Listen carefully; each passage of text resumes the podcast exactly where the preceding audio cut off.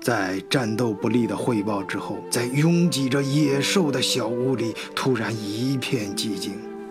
此时，帝国已经风雨飘摇，元首努力平静自己激动的心情，用颤抖的左手缓缓摘下了眼镜。老 K、老约、老克、老布，你们几个奴才留下，其他的滚出去！元首猛地站起身来，阿道夫·小丁同学，开始你的表演。 Das war ein Befehl! Der Angriff seiner war ein Befehl! Wer sind Sie, dass Sie hier wagen, sich meinen Befehlen zu widersetzen? So weit ist es dazu gekommen. Das Militär hat mich betrogen. Jeder hat mich betrogen, sogar die SS. Die gesamte Gemälde ist nicht weiter als ein Haufen niedergelegter 元首，我不能允许你这样侮辱那些为你流血的军人。 deutliche Feiglinge. 元首，你说的实在是闻所未闻。 Die Generalität ist das Gemeins des deutschen Volks. 元首开始甩铅笔。 Sie ist ohne Ehre. Sie nennen mich General, weil sie Jahre auf Militärarmeen zu brav haben. Nur um zu lernen, wie man Messer und Gabel hält. Jahrelang hat das Militär meine Aktionen nur behindert. Es hat mir jeden Rennwegkeit Widerstand in den Weg gelegt. Ich hätte gut daran getan, vor Jahren alle höheren Offiziere in die Qualität zu lassen, wie Stalin. 元首开始捶胸顿足，不可救药地陷入了自我陶醉。 denn mir. Und doch habe ich allein, allein auf mich gestellt, ganze Europa erobert. Verräter. Vom armen Anfang an bin ich nur verraten und betrogen worden. Es wurde ein ungeheuer Verrat geübt an der deutschen Volke. Aber alle diese Verräter werden bezahlen. Mit ihrem eigenen Blut werden sie bezahlen. Sie werden ansoffen in ihrem eigenen Blut. 此时，门外所有的人已经泣不成声。若干个小时之后，元首以神秘的方式在地下室结束了自己罪恶的一生。若干年后，元首这段极为认真走心的咆哮，成为世人嘲笑的经典。作为元首，作为二十世纪恶魔在人间的化身，他却是如此的热爱艺术，不抽烟，不喝酒，喜欢小动物胜过一切，作风伪装的极好，为人正派，极为重视自己的言行，把荣誉看得高于一切。今天。我们就来聊一聊希特勒，一个恶魔是如何欣赏艺术的。换一个视角，也许世界大不一样。以德国视角，晚醉为你评说天下事。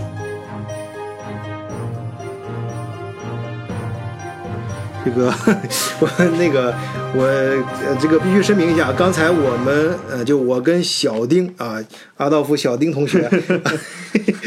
那个重现了一下电影里面的那个桥段。当然，我们是从电影艺术角度，呃，对那个这部作品的致敬，啊，绝对不是对希特勒的致敬啊。我们受到德国这个意识形态的影响，嗯咱们就是一张嘴一说就知道他是个恶魔，他是怎么样。嗯你看国内没有这个环境，比如包括我上学的时候，很嗯多人都会认为他是一个过不眼功的这么一啊，个。不是不是，这个对这个希希特勒啊，嗯，这个我们绝对不能什么一分为二，或者是正面反面看。嗯希特勒就是全盘否定啊，这个人就是人类的灾嗯难，就是一个恶魔啊，这个这个没有什么三分三三七分对半分的 啊，就是我们这节目里面首先声明这一嗯点啊，希特勒是一个。彻彻底底被人类否定的人啊，我们这个反人类的这么啊，一个对，人我们今天主要是谈艺术，对对顺便啊，捎带手的，嗯介绍谈到一下希特勒，对啊，对， 就是我记得我是在，嗯、多少年前呢？对我你 记得原我来在德国十几年前，哦，刚到德国的时候，那时候我还学生啊，嗯，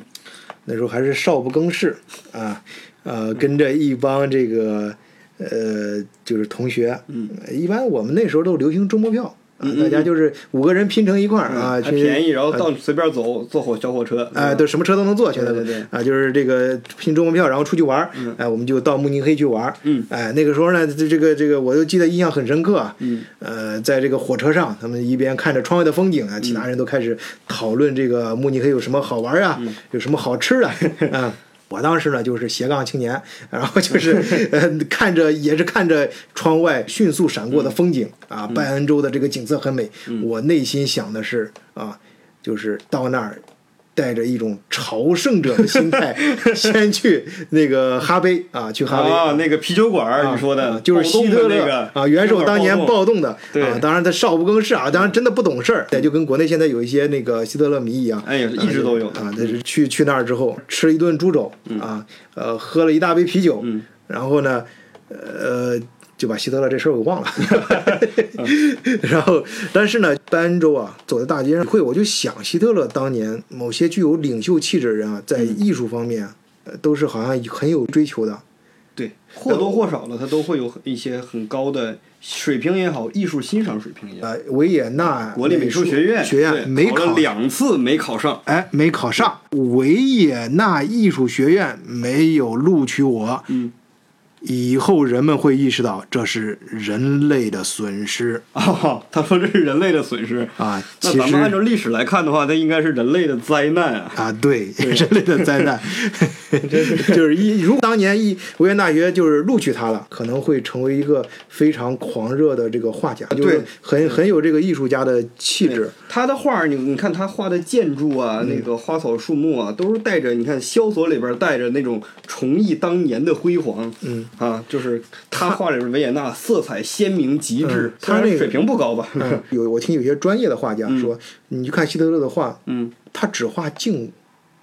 对，他对他不画动的东西，嗯啊他他不画画人啊，对就是你要在西方这个画派里面，就是说啊素描，人你不体画是吧人是不行的，对呃，他都只画间接人造，对对他来讲，这个人是东西无所谓的，啊对吧？啊，建筑那建筑代表的可能更多的是一个一个国家的历史，一嗯个国家的艺从艺术反照出来的这个国家当年光辉的历史。嗯嗯，他想可能想通过这个，他就想重现当年的这个辉煌。对想他法了。不画人，就是说我们其实我们现代人肯定想说他，他就有的人就是说特别想拍死这个人，特别恨这个人嗯的啊，他不画人就是希特勒这哥们儿就是他根本他画人都画不好啊，他不能画动的东嗯西，但实际上就我说那个。皮管暴动嘛，嗯就我抓起来了吗啊不，是带带着嗯崇拜的心态去，嗯不是带着朝圣者的 心态，那是错误的啊。嗯先声明是错误的。我当年就是少不更事，不懂事儿，带着这个朝圣者的心态去了那家酒馆，大家都看是，我当时上学 也啊，这这都都是错的，都是 错的。啊对，然后暴动了之后，呃，跟这个鲁道夫，就是当时他能找到的支持他的最大的人嘛，还有还罗姆，嗯，哦，有罗姆，然后那个时候是不是他什么的。科林戈戈佩尔都是那个时候呃，认识的。不是不是，那时候还不是那个说，首先是呃，赫斯鲁道夫·赫斯这个人也是一个谜啊，在德国。接着刚才说，希特勒暴动的时候，嗯他本来是可以逃走的，但是他没有，他还主动去自首 啊。尤其是听了这个元首这个法庭上的演讲之后，非常感动。然后呃他自首只有一个条件，要求把我和呃希特勒关在关在同一一个起哎关在一起。然后真就把他关在希特勒那同一个监狱里面，他就成这了这他的就同意了，这就啊啊！这法官当时也同意。你想，最后这希特勒关了几个月，就同意无罪释放了。哎呦，你想，那法官也是德国人，那是典型的路转粉。那当时我要是德国人，我也给他点赞。那希特勒当年这套词儿，基本上都说到德国人心坎儿里去了。当时进监狱的时候，对希特勒对赫斯就说嘛，说了一个是让他帮他整理他的书稿，嗯，然后另外一个就是、嗯他房间里本来他们为了就是讨好希特勒嘛，嗯帮他就像现在德国人家里面有摆花瓶，上面插上花，哎，希特这时候说把这个去掉，我不喜欢这种短暂的生命。哦，就是西这个这个花儿，你看我们一般人都会把它当成一种嗯嗯艺术的感觉去看，嗯但是希特勒呢，对于艺术过于的那种执着和热爱之后，嗯他觉得这种这种花儿，他这种花儿的东西如此看生命力不强啊他喜欢那种强烈的呃，有就是就生命对力的东，西，嗯就是说这种注定要枯萎的这种短暂的东西，你给我拿走，我不想看见它。说明这个人对内心的这胜利、荣誉感的渴望是多么强烈。真就不是正常人了，已 经。哎，对，这赫斯这这个人，我捎带说一下，啊，就是一直跟着希特勒嘛，呃一直到第二把交椅的地位。嗯哎呦但是很奇怪的是，他在二战的后期，嗯突然驾驶飞机逃到了英国。嗯，哎，所以二战之后对他进行了审判，审判呢对他的审判呢很奇怪，他就没有被判死刑，哦没有上绞架。有人能间接的证明他参与了对犹太人的灭族灭绝计划屠杀啊、嗯当时有一句话说，只要你参与了这个事儿，证明他是肯定要上绞架的。嗯嗯然后也进行了自己狡辩，哎，最后反正就没杀他，没杀他的时候，但是他在，但是不可否认，他在在前期是他一手把人希特勒推上去的。你想他在监狱里，从那个希特勒最低点的时，就是最低点的时候，然后跟主动去投奔希特勒，哎呦然后就跟着希特勒死心塌地的一直到最后。然后虽然他盘到了英国，那有人就是说你到英国其实是想去当间谍，或者是或者是当双面间谍什么的，反正最后就是有人不放过他，但是最后呢，最后他判决还是没有杀他，然后把他囚禁在一个监狱里面。哦，就是在石斑岛，就是啊柏林的在柏林的石呃斑岛石斑岛有一个小岛，啊，呃，那个整个小岛就是一个监狱，里面就关着赫斯，一直赫斯在那儿住到他死。哦，而且这人他妈特别长寿，我跟你说，这这哥们儿身体特别好，住到最后战犯活的都好长哎啊啊，对他到最后并不是说他老死的，是自己把自己自己上吊，自己把嗯自己己最后还上吊了啊啊，上吊死的。哎呃呦我的这个天哪呃。当然，这个东西，这这这也可能存在这个悬案啊，嗯这个这个这这这，我们只能说我呢我的我的一种说法。嗯，德国对他的处理方法是把他火化，嗯，然后他的骨灰撒入大海，嗯，哪儿都不埋，因为这这个人呢，他也有很多忠实信徒的，因为本身德国对这个反映的很彻底嘛，啊对对害怕把他的嗯骨灰如果埋葬在哪儿的话，呃，帮有人一些去垂钓它这哎个对对，就山洞变成一个什他么们的的那个这个新纳粹集会的的对啊这个新纳粹这个象征地了，嗯啊就不允许这种东西出现在德国。那么刚才就是说说到这个德希特先后，他为什么不不画女人？他不画人，对，不画人，不画动的不东西。画人，对，啊，他可能觉得在这个纸上，就像他不允许他的房间里面摆插花画儿一画样儿啊。嗯，本身就是一个很极端的人啊，啊，对他，而且这个人呢，你知道他的他离他头脑中理想的社会是什么呀？嗯就是只有农民和士兵，嗯，其他人都不要出现，都不要啊哎呦什么商人呐、什么 这个这个其他资本家，这个都通通的全部干掉，很纯净的一个社会、嗯啊。所以活这个活着的东西啊，就不应该画在这个静的、死的这张纸上、嗯啊。他评价音乐也是，嗯嗯，他的最开始后来打清洗的时候啊，包括古典音乐有很多，比如门德尔松，德国人的骄傲啊，巴赫是他拯救的，啊这么牛的一个人，呃，英年早逝了，得亏他啊英年早逝了，然后大清洗，全国禁止啊听他的音乐，演他的东西。嗯门德尔松这个人，他因为什么？就是因为他是一个犹太人，嗯他是个犹太人，他的那个音乐也是就是由犹太犹太人小富即安写出来的音乐，嗯嗯不带有对民族的批判性和战斗性。嗯你看，他就不喜欢，包括后来爵士乐在德国传进来了以后，也是大肆的禁止。嗯爵士乐是纯纯是娱乐性的音乐，嗯娱乐性的音乐，跳舞的，用来用来消遣的，也是及时的禁止。嗯，对，这个对他影响很重要的几个人呢，呃，这里面犹太人除外啊，他可能开始对喜欢他的音乐，但是一听说是犹太人，OK，马上呃屏蔽掉。对然后那么能说的，我想第一个那、肯定就是瓦格纳。对啊，这个瓦格纳我们首先这个说一下，人真的是这个人的身世也是真的是特别的唏嘘啊。嗯嗯嗯，少年成名，然后中间家道中落，然后后来又能独当一面，自己最后成为了就是德国以真正意义上的一位大师大家。嗯，然后呢，却依然的毅然的站在了反犹的反犹太人的第一线。嗯，呃，威廉·理查德·瓦格纳嗯，是生于一八一三年五月二十二日，嗯就逝世于一八八三年二月十三日。嗯，德国作曲家、嗯剧作家，以其歌剧而闻名。对，理查德·瓦格纳不同于其他的歌剧作者，他不但作曲，还自己自己编写剧写，哎，他自己编写剧歌剧的剧本。很多都是他发掘整理的，咱们现在能看到嗯对舞台上的。他是德国歌剧史上一位举足轻重的人物，前面继承了莫扎特的歌剧传统，嗯后面开启了后浪漫主义歌剧作曲潮流，对理查德·施特劳斯紧随其后。对，瓦格纳他的这个就真的是他也是一个前无古人后无来者的这么一个人。嗯，他的音乐啊，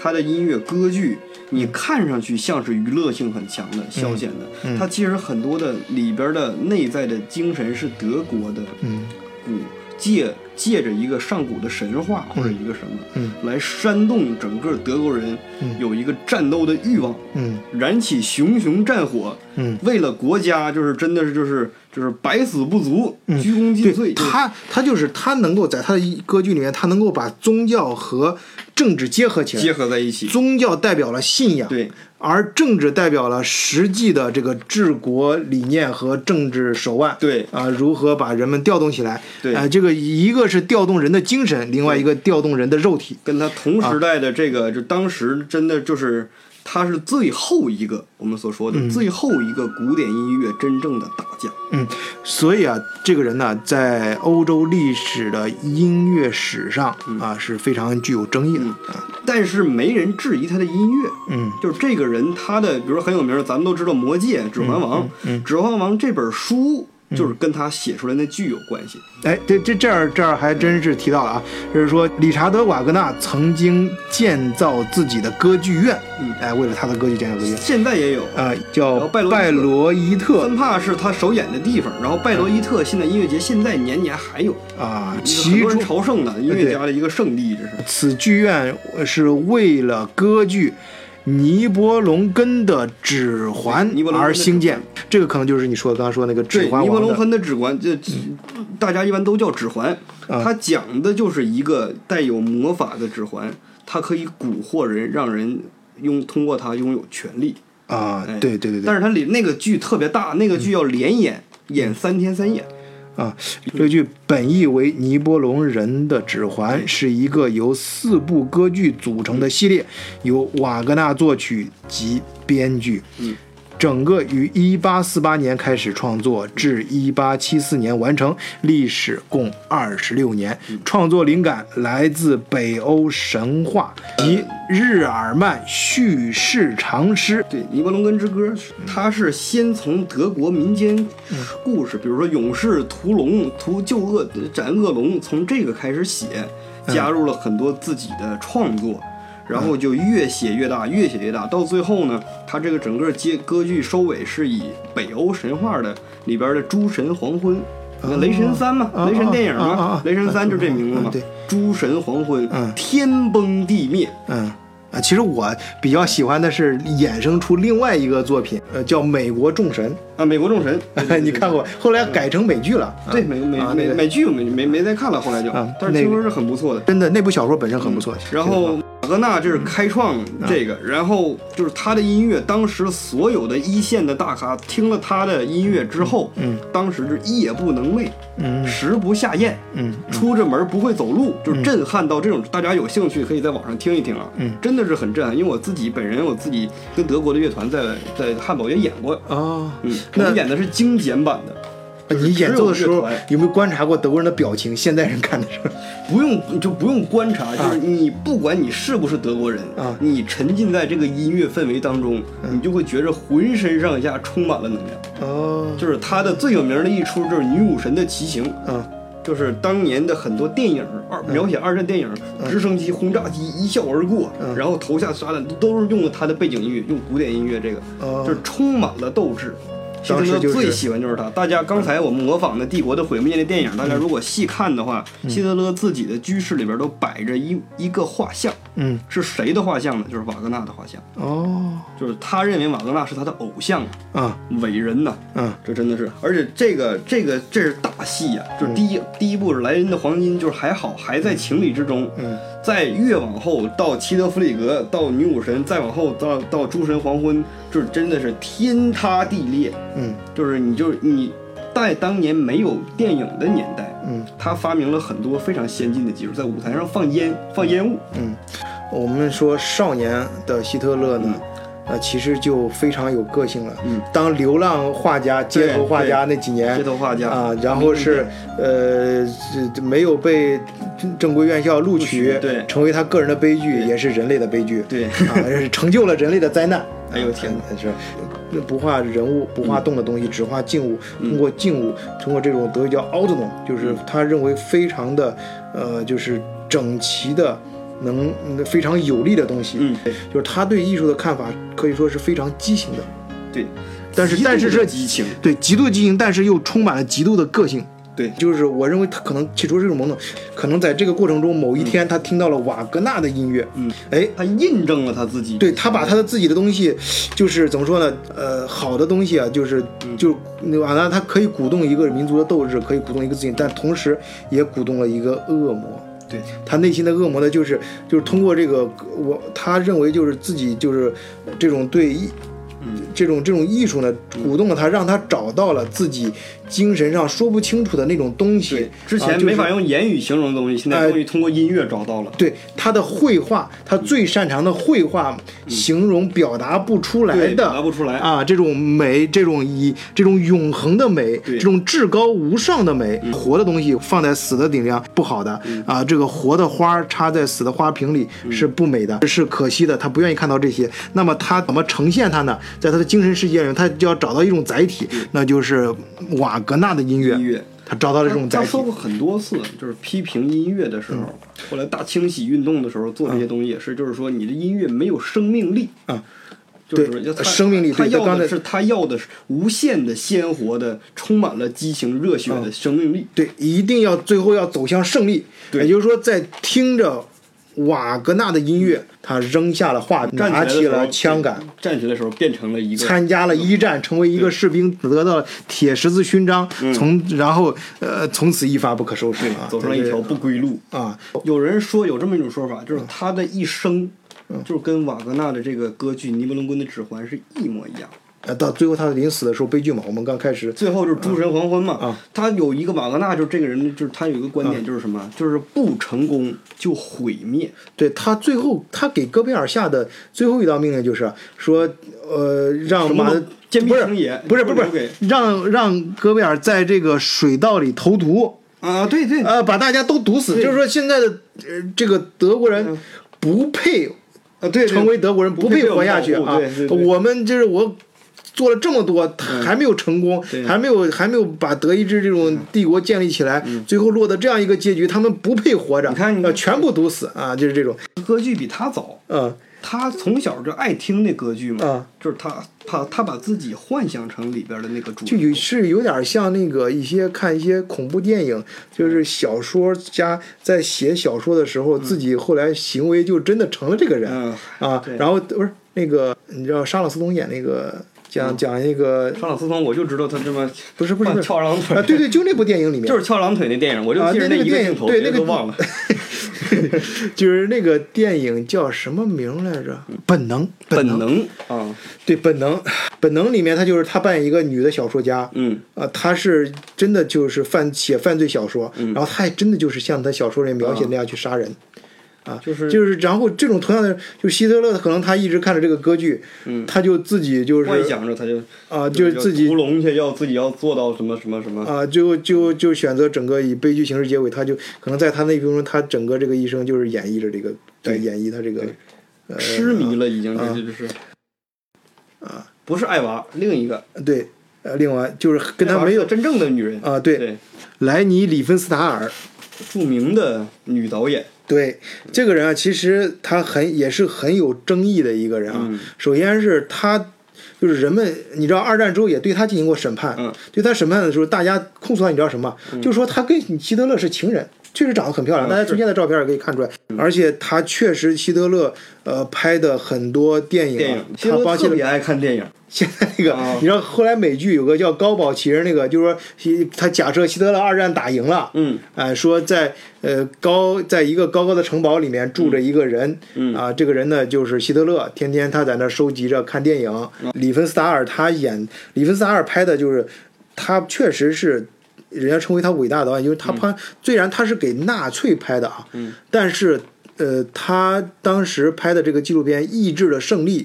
呃，还有奥林匹亚确实拍的很好，嗯是他的这种对镜头的运用啊，然后还有整个这个先进的呃对音乐和这个镜头的配合，直到现在都是很多纪录片儿效仿和学习的教材。嗯嗯，相传当年是他在前边做工作，希特勒在后边亲自嗯给他指挥。我告诉你，你这儿怎么弄？你这儿，我跟你说啊，你咱们要一个什么场面？嗯然后我咱们要用什么样的音乐？哎，对，我嗯相信是希特勒把他的艺术感觉和嗯这个要求提出来了，然后这个具体怎么实嗯验，怎么通过电影的方式呈现出来，哎，里芬斯塔尔就非常厉害，他就能就电影的形式把它表达出来。嗯啊，当然我据说啊，这他拍完第一部《意志星力》的时候，希特勒特别满意，嗯所以在他拍另一部巅峰之作《奥林匹亚》的时候，奥林希匹亚特勒就说：“呃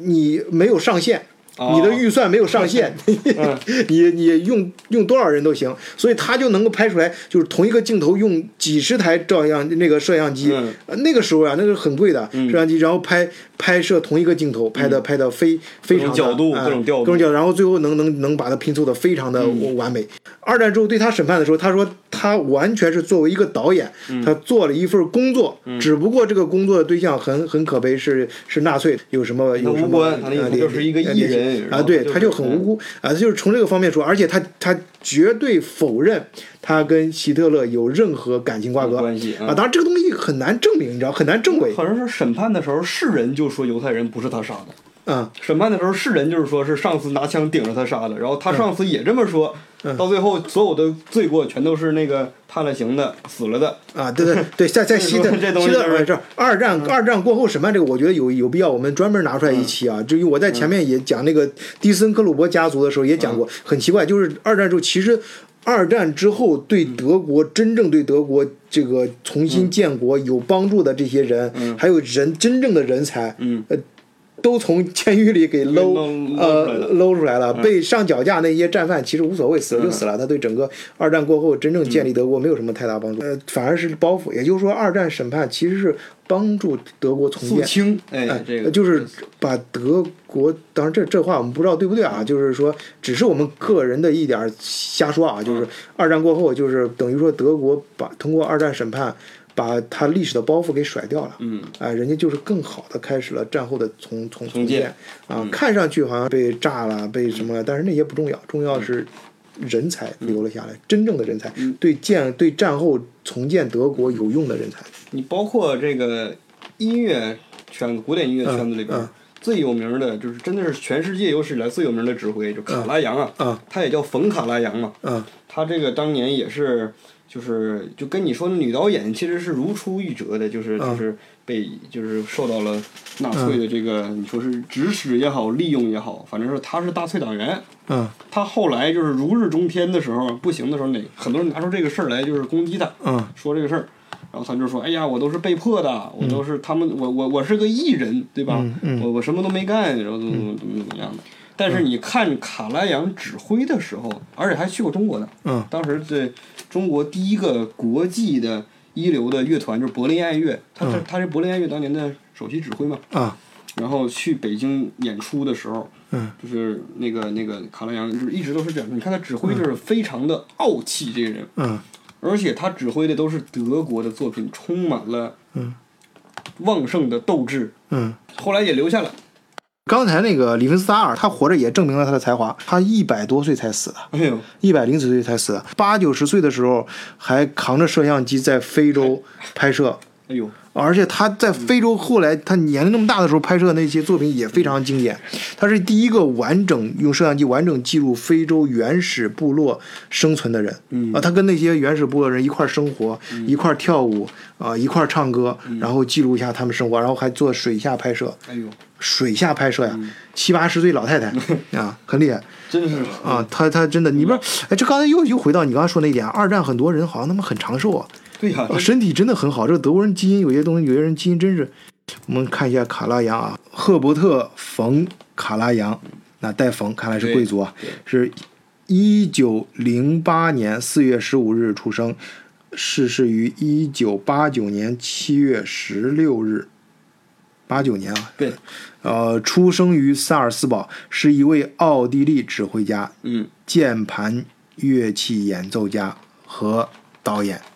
卡拉扬在指挥舞台上活跃了六十年，他带领过欧洲众多的顶尖的乐团，并且曾经和柏林爱乐乐团有过长达三十四年的合作关系。他热衷于录音和导演，为后人留下了大量的音像材料。到一九八八年为止，他发行超过一万张唱片，约七百款录音，涵盖从巴洛克到后浪漫主义的欧洲作曲家，甚至部分现代派的作品，其中一些作品如贝多芬的交响乐还被多次录制。卡拉扬在音乐界享有盛誉，甚至在中文领域被人称为“指挥帝王如果你我你要真说一个，你要你要是个外行”，啊。然后你想了解古典音乐，尤其德国的古典音乐，嗯，一般大家都是从贝多芬入手吧，嗯对吧？嗯贝多芬呢比较比较容易听懂，嗯，说从哪儿开始呢？什么版本呢？嗯就真正的乐迷啊，古典乐迷一定告诉你，你第一章一定是卡拉扬指挥的柏林爱乐嗯演奏的贝多芬交响曲，嗯是正统。嗯，所以那么我们想他跟这个希特勒的关系啊，最早在维也纳的时候是一九二六年到一九二九年在维也纳，嗯，啊、这个时候跟希特勒应该没有什么重合，没有，但是就是说，就是他其实是一个纳粹，嗯，一九三四年到一九四五年，嗯呃，在就是一九三三年纳粹党上台的时候啊，这个德国音乐人才急剧的衰减，嗯也就是在那一年，呃，这个像布鲁诺·华尔特、科伦佩勒、呃，埃里克莱伯、呃，弗里茨嗯布什被迫离开德国，嗯有着犹太血统的作曲家作品被禁。马勒，这我们上一期马勒说不过啊行，，对马勒马勒或者者啊、对，嗯马勒和呃勋勋伯格都在此列。辛德米特的歌剧辛德米特、嗯画家马蒂斯被禁，富特文富兰格勒勒，呃，富特文格勒为此大闹纳粹，辞去了其身上所有的终这身个职务。是当年的名指挥，啊，以四十七岁的年纪暂时退休。嗯，呃，此而在这件大事发生不久之后的一九三四年，讲就上哎，了这上来个了比较倒霉的卡拉扬得到了一个重要的职位——雅琛市立剧院音乐会。 Landestheater，就是咱们说就是州立歌剧院吧啊，，它是个对市市立，对，雅琛市立音乐嗯是大体嗯系，对，是大体系 theater，啊，对，就是雅琛市立歌剧院音乐会指挥和歌剧上个月刚去过，挂着他大大照片在那儿，总监，歌剧总监啊，就是那儿挂着卡拉扬的大照照片片儿啊对。这样的人员，卡拉扬迫不及待地上演了瓦格纳的《尼伯龙根的指你环看》。这就是什么？啊，嗯投桃报李，就这事儿他绝对不能干出来，他一定是，他一定是就是你爱你就找一个最当时政治最正确的曲子，啊，对你看这这讨好希特勒嘛？对呀、啊，希就特是勒最喜欢的。你呃，然我后一看心花怒放，这这啊，对，你看这些小心眼儿，他他弄的小心思弄得很足的，他啊这个人，在亚琛也是卡拉扬到柏林和维也纳的跳板。嗯一九三四年八月二十一日，他在私人晚会上首次与维也纳爱乐对嗯管弦乐团合作，演奏了德彪西和拉威尔的作这是品。法国人的，呃就是，一他是印象派法国对哎确实啊那跟他没关系，他是法国印象派的代表人物。他的作品一个显著的特点就是他中国味儿特别浓，亚洲味儿、日本味儿特别浓。因哦为，那个时候巴黎沙龙时期，嗯在对那个时期流行的是中国的瓷器、日本的浮世绘、中国嗯的丝绸。哎，他看到这些艺术品，他很高兴，嗯哎，就写了很多这个。这跟我们题就是题外话啊，嗯就是当时的艺艺术倾向有很多中国的东西，然后他写了一个大海，是用日本的这个。调式，嗯呃，这个五声中国的五声调式里边大量的旋律写出大海，然嗯后差不多同一时期，马勒写了拿那个唐诗写的《大地之歌》，哦哎，就是当时是这么个环境啊然后后来啊呢，就是这个就是不涉及到政治正确，但是这个是当时老百姓的一个。这个这个这个就是娱娱乐休闲的一个东西，就是嗯让这个东西多样化，古典音乐多样化，这是一个流派呀、啊这这个是不不古典。啊，这也是另外一个，也是法国，你说不是没错，也是法国的作曲家和钢琴家拉威尔。对啊，这那个他他是你想卡拉扬，他是在私人晚会，就是他首次与维也纳乐团这这合都是作，现在世界最好的、哎柏林爱乐、维也纳爱乐，呃，然后到了一九三五年，嗯。四月十二日，卡拉扬只被任命为雅绅市的呃市立剧院音乐总监。对，哎音乐总监是什么？他跟指挥是什么关系？就是就是指挥吧音。乐指音乐总监就是就是指挥是单独的指你音乐就是音乐会演奏上的职务，嗯就是你你的你你干的事情是指挥，嗯一个指挥他是不需要一定是拴在哪个单位里面，嗯呃，但是如果你要是艺术总监了，这地儿就是你的了，这乐团这这谁哪个这哪个乐团在这儿演，这地儿就是你的了，哦乐团就是你的了，好，这卡拉扬以他当时二十七岁的年龄对，哎，成为德国最年轻的音乐总监。嗯，音乐总监是在德国当音乐总监是很难的事儿吧？很难很难，一般嗯都是年龄很很高了，是吧？到现在也是，你必须得是至少你得上过十年大学， 好，十年对。好，后面重点来了。呃，在这个就跟魔鬼的这种交换呀、这个呃开始交换开始了。但是啊，就是他作为前面这个这二十七岁能当音乐总监的这个交换条件，卡拉扬做出了一项妥协，那就是加入纳粹党。你说是妥协，怎么纳粹越往高尚，他就越往高尚？而且他主动这个演，迫不及待地上演了瓦格纳的《尼龙根的指环有有》。哎，对，这是他前面干的事儿嘛。希特勒最然后喜欢的这曲子，他就成天演、嗯演这个。嗯嗯然后嗯这个在三四年的时而候，且他是插一句，他是瓦格纳的狂热的追求者，啊、对，呃，这很个多的观点，当时很多一一大帮音乐家，就是瓦格纳不喜欢犹太人，我们就排斥犹太人。哎，当时很多人很狂热的，嗯就是信仰马格纳成了一种信仰。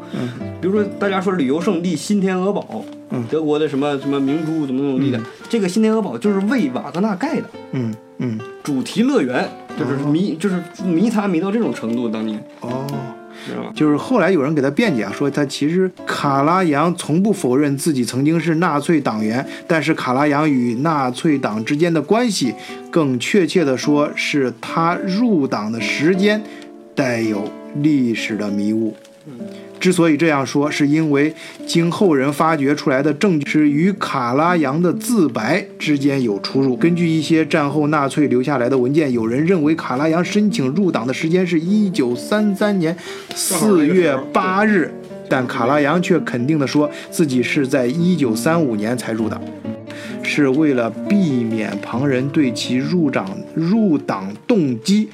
所做出的负面猜测。因为他他那个时候就是节节高升啊，哎，对，为刚才我们刚刚讲到啊，他如果是入党之后，前面好多事儿跟他就有有关系了，三对四呀、年入党嗯就，那就是他自从他入了党之后，呃，这这这我们只能现在都是猜测啊，这猜只能测猜吧，这啊，就是虽虽然当时政治德国在政治上极端压抑，第三帝国文化生活确实非常丰富啊，具有党员身份的艺术家，其工作条件非常优越，而纳粹党头头对艺术也。显得十分阔绰，这好像就我们以前看那个电影的时候，老是这个这个纳粹的的军官到一个地方都会抢当地的名画，啊，对。啊，对艺术艺术品啊，是吧？那个那个德累斯顿那个西斯廷圣母，对吧？嗯，嗯 那个那个这这个确实是对，这这个卡拉个人不是还说他琥珀宫不也是他、啊他收藏，他又又他又收藏各种名画啊对那嗯个作品，对对对，就是在帝国内不断的指挥音乐会啊，就是就是因为它有市场嘛。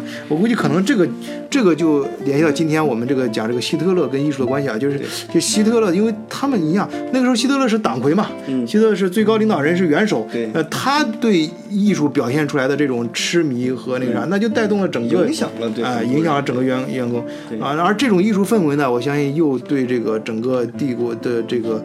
呃军军事领袖的内心产生了，反过来也对他们产生了一个影响。对，所以说，这个对艺术的这个呃选择呀、也是对人性的一种塑造。你看希特勒，他的眼光其实很高的，嗯，但是他的最最终目的是能够为为他所用，嗯，通过这个来造成一个政治宣嗯传的一个、一个东西。你看戈培尔不就是没给他送的电影全都是好嗯像听说是只有就是大独裁者是是、嗯是跟是反对他的，剩下的都是歌功颂德呀也好是什么的，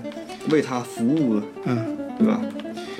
呃，反正这二战之后啊，这个卡拉扬这个这样，我们顺嘴提一下卡拉扬后面的一些呃事儿吧，就是这这不重点讲了。卡拉扬后来就是二战之后能成功脱身呢、就是跟两个人的帮助有关啊，就是两个人帮助他走中走出困境，成功复出。一位是呃华尔特里格，当时是英国 EMI 公司的古典音乐唱片制作人，另外一位则是卡拉扬的导师和好友指挥家维克多·德萨瓦塔。里格是因为偶然听到了卡拉扬时的录音，约翰施特劳斯的《蝙蝠》的序曲，按按其按称其啊，呃，遂决定让卡拉扬与 EMI 签约，并尽力为其录音活动取得官方许可。嗯，他奔走游说，成功的令当也令有关当局放宽对卡拉扬演出的限制，而萨巴塔则是意大利元老级指挥之一，他早在1939年就预言似的评价过卡拉扬，记住我的话吧，这个人将会往后二十五年里给音乐世界留下他自己的名迹。嗯，这么说吧，就是卡拉扬的才华拯救了他，救了他一命对。对， 应该我我我感觉是这样啊，谈得很浅吧，嗯就是我们能看到的几个人跟跟希特勒的艺术有关的。啊，那么我们再往后说呢，我们说一说现在吧，就是刚开篇的时候，咱们不是也模仿了一下希特勒的声音嘛？这个，呃，阿道夫·小丁同 学，然后我们那个，我们看看这个，我们认认可的，我们觉得就是后人对希特勒的模仿，啊，最成功的那几个演员，最成功的啊，希特勒看过的，他自己也认可的，他本人有一个人是他本人也认可的，真的吗？就是卓别林。呃传说是希特勒看完之后一言不发，但是看了好多遍， 就是没有评价，嗯但是他看了好多好多遍嗯，大独裁者《大独裁者》啊嗯而且这个是极尽的丑化他，这里边儿嗯极尽的尽其所能的丑化希特勒，而且极那个卓别林他对艺术就是他不喜欢说话，嗯，《大独裁者》是由查理·卓别林为导演，并携手宝莲高代主演的一部电影，于一九四零年首映。这是查理·卓别林的第一部有声电影，而且他说了一段那很有名的一段演讲，嗯，就是仅次于你那段演讲，对不是仅 就是相提并论的嘛。嗯嗯，但是他是当时是针对着镜头，对着希特勒，对着德国人、美国人说的。这个影片假借第二次世界大战的背景，刻画了一个残酷迫害犹太人、企图统治全世界的大独裁者。嗯卓别林在人物塑形上非常明显的模仿法西斯头子希特勒，并通过表演对这个人物进行了辛辣的讽刺。哎，这个当这个电影本身呢，这当年真的是太就是太刺露骨了，讽刺的、嗯太太刺痛人心了。而且那胡子的造型一模一样。嗯。然后他在那儿演讲的时候，这标志性的伸出拳头啊，嗯跟人说了一句啊，这就咔哒这不咔哒发萨拉特， 就是简直就是一模一样的，就是嗯，好完了。，我们排第一位的是是应该是卓别林，卓别林对，啊、然后第二位的那应该就是刚哎才咱模仿的那个、那个、那个老爷爷，今年今年刚刚不幸离开我们的这个老爷爷，叫干茨布鲁诺叫布鲁冈诺茨，干茨，对什，么港次是听着有点像日本名 啊，啊不是德语，人家德语德语这个德语就清楚了啊，干茨就是拳的意思，干茨，对，嗯他是这个。当年说他拍那段独白，就元首的愤怒啊那段的时候，他自己整个的人的状态和情绪是自己都完全控制不了的。啊比如说希特勒有一段他自己的咆哮完之啊后，他在自己自我陶醉怎么的，他是带着哭腔的。啊那个当年是根本没有设计过的，嗯，都是他自己临时起意演哦出来的。是就是就是入戏太深，啊对，大大家应该很熟悉，因为经常被哔哩哔哩什么那个对对对啊，这各种各种各样的恶搞。对是这个电影当年是二零零四年，叫《帝国的毁灭》啊，《The Winter Gun》。问德刚，啊是奥斯卡最佳外语片的提名，嗯，第七十七届奥斯卡最佳外语片提名提名。对，啊。是第二十九届多伦多电影节参展影片德国巴伐利亚电影观众选择奖。嗯，呃元首的愤怒那个桥段啊，真的是，呃，演的是非常好啊。就是随后，呃，承认了自己失败，其声嘶力竭、歇斯底里的形象给观众留下了深刻的印象。这段四分钟充满戏剧性的镜头，在二零零七年第一次于 YouTube 上成为被恶搞的对象，啊不是光 B 站啊，因为 油管上也也被油管也上开始了啊对也被恶恶搞。啊，基本上都不是德语使用者，嗯， 恶搞基本上都不是。对对对，呃，他们往往保留了原来的德语声音，但配上了不同的台词。哎，我们今天的恶搞 是是是用了德语的台，原用了声原原声词啊原，词呃，原配声上了照着德国念的声音啊。对。他，你看他好在哪儿啊？几个地方，就是说嗯他并没有展，就是没有避避开希特勒人的一面，哎，对，他尊重妇女，嗯爱护小动物。你看他电影里边，他玩儿跟他的狗一起玩儿，嗯。哎，看着小孩儿以后捏捏人家小孩儿脸啊，嗯嗯跟他非常慈祥亲切。但是恰恰如此，衬托了这个恶魔的可怕。对，啊，然后排到第三个的叫罗伯特·卡莱尔，哦，呃，我我以前看我，因为我特别喜欢科科幻片嘛，他演过一个《童话镇》哦，知道那个美剧，说是啊那个从美那剧个格林童话把它弄得很诡异啊，对对什么，啊，对现在我我非常喜喜欢那个那个编剧，因为《格林童话》那个编剧就是演《Lost》的编剧，哦，就是 Lost，你知道，我知因道为你嗯你知道 Lost 那年我我最佩服的剧剧情啊，就剧情来说的，《越狱》的第一季嗯和 Lo- Lost 那年那个《纽约时报》不是评评论有一个嗯人公开发表了一个文章嘛，就是说，呃，我和我的老公决定从这个暑假开始，我们不再关心那两个兄弟跑哪儿去 了，也不再关心那帮人在小岛上干什么， 就是。越狱，这是从基督山伯爵啊一一两百年前就开始讲嗯的故事，这个套路很老，但是这种老的套路能把它写的那么吸引人，嗯、那我觉得这功力相当深的。呃，那个 Lost 也是，就是从《鲁滨逊漂流记》开始啊被困在一个小岛上怎么办？哎，你看这，你就是这两个这种这两个剧情啊，你一听就是很狗血的那种，但是嗯人家就是你只要看第一集，你就是会忍不住看第二集，然后一发不可收拾。编剧，然后那个 Lost 那个编剧呢，他后来就编了《童话镇》，嗯，童话镇之后，童童话镇里面就是那我得看一看啊，代表最邪恶的那个巫师巫师啊啊嗯，可以说是反面的一号角色吧，嗯就是他扮演的，啊，他就扮演的是演希特勒这个人演啊，的，对对对，这个很邪恶。二零零三年啊，他是先拍的呃希特勒啊，嗯，先拍希特勒，对他看他演的太好了，嗯 于是让他演了个反派，有可能哎，啊。我真觉得他演演的希特勒不错，呃，虽然那嗯他个形象上其实并不符合，对他的感觉，我觉得跟希特勒非常符合，就是那种歇斯底里，非常的，就是那种你感觉到他那种气质往外爆发的那种感觉，那种邪恶的爆发的那种感觉，就是他能让你感觉到他的表演在尽量的收敛，就是他本身是一个恶魔，就是外放的这些呃极坏的，呃就由内向外散发的极坏、极邪恶、极恐怖的东西，他所要的表演不是去释放，而去收敛。哎，去收敛这种邪恶的这种东西，呃，就就行了。他他就是他他表演的感觉是这样，就是就是就是收敛。所以我觉得表演就是他是就是他本身的那种天性，呃，然后本身那种长相就是配合着他的表演，哎呦我觉得达到了非常好的效果。啊，这是第三个人，然后第四个人就是我们的小丁同学。我们今天就跟大家聊到聊到这儿啊，就是暂时聊到这儿啊。那个，呃，大家呢要一定树立正确的人生观啊，然后希望我跟小丁，呃，小丁呢也多聊几期啊、大家呢可以多多留言啊，也可以提出你们的想让小丁同学谈的话题啊，我们可以后面根据大家的意见啊来来来聊，好吧？好，今天就聊这儿啊，谢谢大家，再见。再见。